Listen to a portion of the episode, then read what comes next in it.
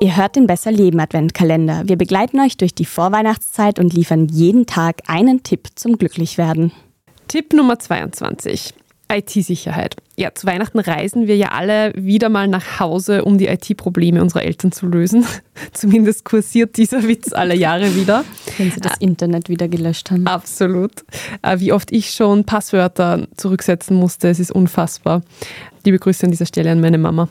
Wir haben zu dem Thema im Sommer eine Doppelfolge gemacht. Und damit ihr gleich für den Smalltalk beim Knacken der Passwörter gerüstet seid, nein, das Handy hört euch nicht ab. Das hat uns der IT-Experte Andreas Proschowski vom Webressort des Standard versichert.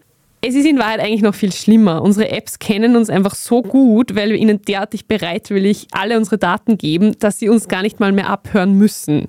Also die kennen unseren Standort, die schlussfolgern daraus, dass wir mit anderen Personen in einem Haushalt leben und uns alle für die gleichen Themen interessieren. Also ihr kriegt dann wahrscheinlich nach den Weihnachtsfeiertagen bei eurer Familie wieder ganz neue Werbungen reingespült, je nachdem, was eure Eltern so googeln.